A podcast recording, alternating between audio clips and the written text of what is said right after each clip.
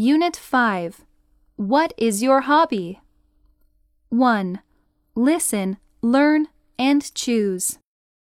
reading, drama, painting, dancing, play basketball, play the piano, collect car models, 3. Listen, read, and write. It's a team sport. Everyone needs to make an effort to score a goal. I enjoy running fast on the field. My friends and I like the same soccer league, and we get to watch soccer games together. I'm lucky to have a piano at home. I play every night after I finish my homework. It's relaxing for me. When I listen to a song, I can play the basic notes. I'll practice for our school show and tell. I have a lot of artworks at home. I draw what I like. If I meet someone interesting, I draw the face of that person and give the drawing to them as a gift. 4. Listen, read, and write. I want to get in shape. If I stop eating ice cream, it can help. I also know I need to get some exercise.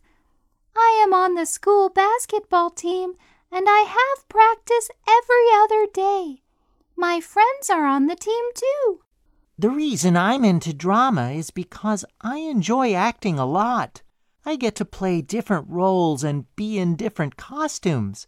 I can act out the stories from the books, and it's an easier way to show my friends the stories. After they finish the books, they know I did a great job. Unlike others, I don't feel lonely by myself. I get to take out books about science. There's a lot I can do when I read books. I color the pictures of different trees.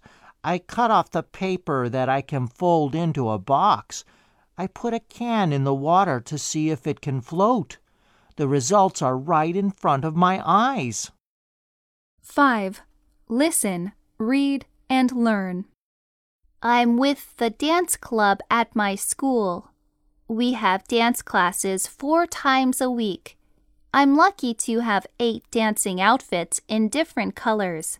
I love to look into the mirror when I practice and to see my dresses flow and swing with me. I'm not good at public speaking, but I don't feel shy at all when I'm dancing. I don't look at the crowd when I dance. Sometimes I even close my eyes just to feel the movement. The best thing is that I can express my emotions through my legs and arms. I also enjoy the music. It is so beautiful. My friend Tyler is a good dancer. He was on the local newspaper once, and his parents framed his picture from the newspaper. I want to join the city dance club and have my picture on the newspaper too.